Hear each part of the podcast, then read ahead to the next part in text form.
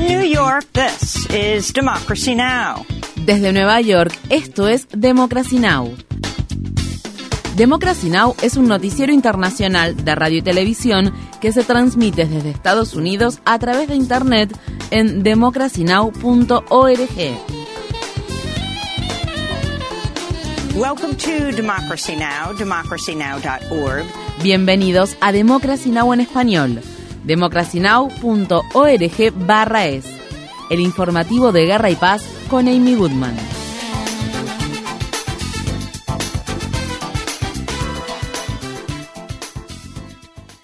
Los tanques israelíes han avanzado hacia el centro de la ciudad de Han Yunis, en el sur de la franja de Gaza, en el marco de la ofensiva de Israel contra el asediado territorio palestino que entra en su tercer mes. El miércoles, un ataque israelí contra el campamento de refugiados de Yabalia causó la muerte de 22 familiares del corresponsal de Al Jazeera, Mohamed Al-Jarafi, incluidos su padre, su madre y sus hermanos. La población palestina de algunas partes del sur de Gaza, que Israel ha declarado como zona segura, continúa siendo objeto de ataques. Estas fueron las palabras expresadas por Amir Magnam, un niño de 5 años que resultó herido el miércoles cuando un ataque israelí impactó en una escuela situada en el este de Han Yunis, donde se refugiaba su familia.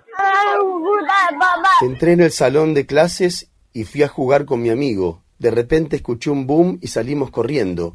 Una piedra cayó sobre mí, sobre mis piernas, y luego salí corriendo. ¿Quién resultó herido? Mi padre. Una piedra grande cayó sobre mi padre. Lo golpeó aquí, en la pierna. Otra piedra grande cayó sobre mí, aquí, en mi pierna.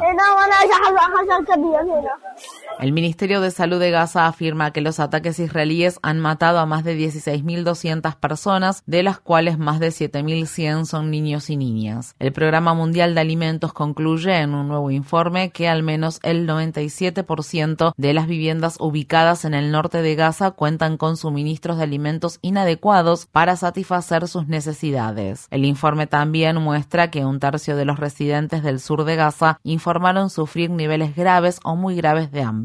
En el Líbano, una investigación de Reuters reveló que la tripulación de un tanque israelí mató a un periodista de esa agencia de noticias e hirió a otros seis reporteros luego de disparar dos proyectiles en rápida sucesión desde Israel hacia territorio libanés. El hecho sucedió el 13 de octubre mientras los periodistas transmitían en vivo un bombardeo transfronterizo. El ataque causó la muerte del camarógrafo de Reuters Sam Abdallah e hirió a otros seis periodistas, incluida la reportera de la agencia de noticias Fran Press, Cristina Asi. La agencia Reuters condenó el hecho e instó a Israel a dar explicaciones por lo ocurrido. El secretario general de las Naciones Unidas, Antonio Guterres, ha invocado el artículo 99 de la Carta de la ONU para instar al Consejo de Seguridad a debatir una resolución que pida un alto el fuego humanitario en Gaza. El portavoz de Guterres, Stefan Dujarric, anunció la medida el miércoles. El secretario general insta a los miembros del Consejo de Seguridad a actuar para evitar una catástrofe humanitaria y hace un llamamiento para que se declare un alto el fuego humanitario. Es la primera vez que Guterres invoca el artículo 99 desde que asumió como secretario general de la ONU hace siete años y apenas la cuarta vez en la historia de ese organismo que se recurre a dicho artículo. Miembros del personal médico de la organización benéfica francesa Médicos Sin Fronteras realizó este miércoles una vigilia con velas frente a la sede de las Naciones Unidas en Nueva York para pedir un alto el fuego en Gaza y homenajear a los colegas que murieron a causa de los ataques israelíes contra hospitales y clínicas. Cuatro miembros del personal de Médicos Sin Fronteras se encuentran entre los cientos de trabajadores médicos que han fallecido debido a la ofensiva israelí contra Gaza que comenzó en octubre. Estas fueron las palabras expresadas por la doctora Africa Stewart, obstetra y presidenta de la Junta Directiva de Médicos Sin Fronteras.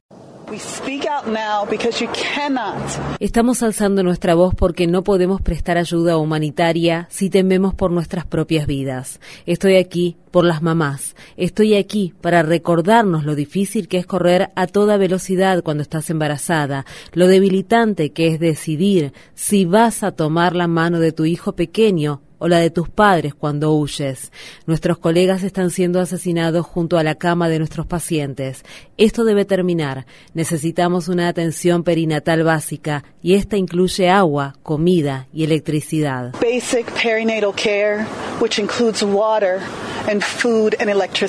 Miembros del Senado de Estados Unidos bloquearon el miércoles una votación de procedimiento sobre un proyecto de ley suplementario de emergencia de 111 mil millones de dólares para proporcionar ayuda militar a Ucrania, Taiwán e Israel. Todos los senadores republicanos votaron en contra del paquete después de que los líderes del partido argumentaran que el proyecto de ley no destinaba fondos suficientes para militarizar aún más la frontera entre Estados Unidos y México. El senador independiente de Vermont, Bernie Sanders, también votó en contra del proyecto de ley. En la ciudad estadounidense de Las Vegas, un hombre armado mató este miércoles a tres personas e hirió a una cuarta en el campus de la Universidad de Nevada antes de ser abatido por la policía. El sospechoso no ha sido identificado, pero según se informa es un profesor de carrera de 67 años vinculado con otras universidades de los estados de Georgia y Carolina del Norte. Las Vegas fue el lugar del peor tiroteo masivo en la historia moderna de Estados Unidos, ocurrido en 2017 cuando un hombre armado mató a 60 personas que asistían a un festival de música.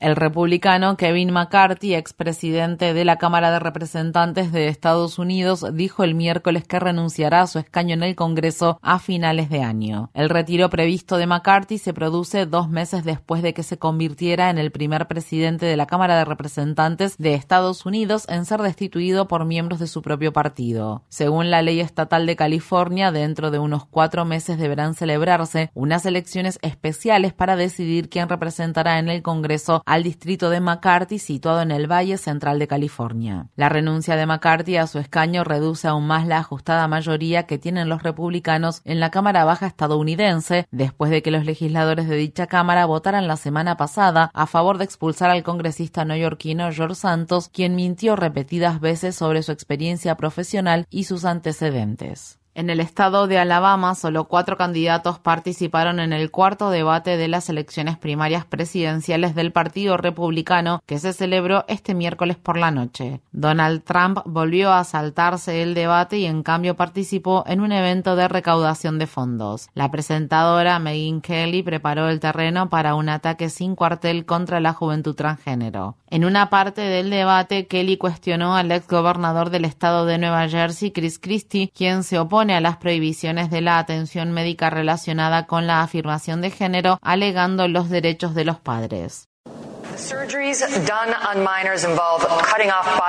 Las cirugías que se realizan en menores implican la extirpación de partes del cuerpo en un momento en que estos menores ni siquiera pueden legalmente fumar un cigarrillo. Los menores que pasan de inhibidores de la pubertad a hormonas cruzadas tienen una probabilidad mucho mayor de terminar estériles. ¿Usted cree igualmente que un padre debería poder aceptar estas cirugías sin importar que un menor quede estéril? ¿No está bastante fuera de lugar en relación con este tema para ser el candidato republicano? No, no, no lo estoy, ya que los republicanos creen que debería haber menos gobierno, no más. Creen en una menor implicación del gobierno no en una mayor intervención del gobierno en la vida de las personas. Otros candidatos aprovecharon las preguntas de la presentadora Megyn Kelly para atacar los derechos de las personas trans y citar afirmaciones falsas desde el punto de vista médico. El empresario Vivek Ramaswamy calificó el transgenerismo de trastorno de salud mental. Por su parte, el gobernador del estado de Florida, Ron DeSantis, mantuvo el siguiente intercambio al respecto con Nikki Haley, embajadora de Estados Unidos ante las Naciones Unidas durante la presidencia de Trump.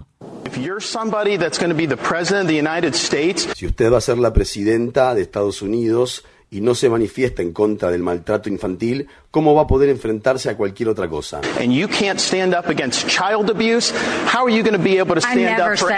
Nunca dije eso. Esa es la verdad.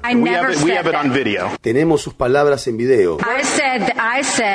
Dije que si tienes que tener 18 años para hacerte un tatuaje, debes tener 18 años para que te hagan algo para cambiar tu género. Dijo que la ley debía mantenerse al margen. El candidato favorito de las primarias presidenciales del Partido Republicano, Donald Trump, participó el martes por la noche en un foro abierto del canal Fox News en el que le dijo al presentador John Hannity que no sería dictador si volvía a ser presidente, excepto en el primer día de su mandato. Trump también le dijo a Hannity que sus prioridades serán cerrar la frontera y perforar, perforar, perforar en relación con la extracción de petróleo. En noticias relacionadas, los fiscales del estado de Georgia han incluido al ex vicepresidente de Estados Unidos, Mike Pence, en su lista de posibles testigos en la causa relacionada con los intentos para revertir los resultados de las elecciones presidenciales de 2020. El expresidente de Perú, Alberto Fujimori, salió de prisión el miércoles después de que el Tribunal Constitucional de ese país ordenara su liberación por motivos humanitarios. Fujimori, de 85 años, cumplía una condena de 25 años de cárcel desde 2009 por el asesinato de 25 peruanos cometido durante su gobierno en la década de 1990. Estas fueron las palabras expresadas por Gisela Ortiz, ex ministra de Cultura de Perú y hermana de una de las víctimas de la masacre de Cantuta de 1992, en la que miembros de los escuadrones de la muerte desaparecieron y asesinaron a un profesor universitario y a nueve estudiantes. Exigimos como familiares es que se respete la ley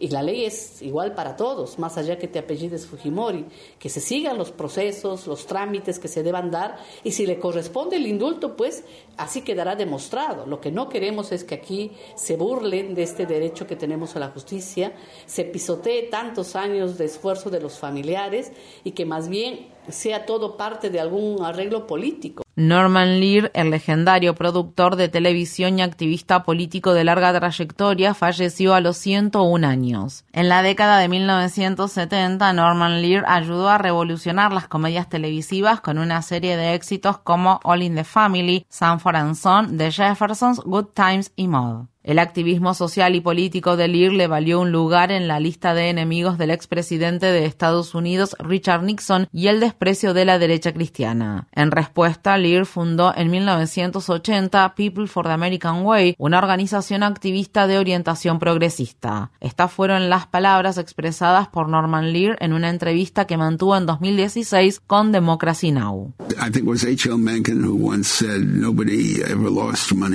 Creo que fue H.L. Mencken quien dijo una vez, nadie ha perdido nunca dinero al subestimar la inteligencia del pueblo estadounidense.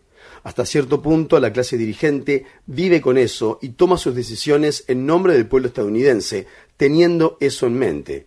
No estoy de acuerdo. Creo que se ha demostrado que no somos los más educados, pero somos sabios de corazón y entendemos mucho más de lo que se nos atribuye. El renombrado académico, lingüista y activista Noam Chomsky cumple este jueves 95 años. Visite nuestro sitio web democracynow.org/es para ver las entrevistas que mantuvimos con Chomsky sobre Israel, Palestina, la crisis climática y muchos otros temas. Infórmate bien. Visita nuestra página web democracynow.org/es. Síguenos por las redes sociales de Facebook, Twitter, YouTube y SoundCloud por Democracy Now! es.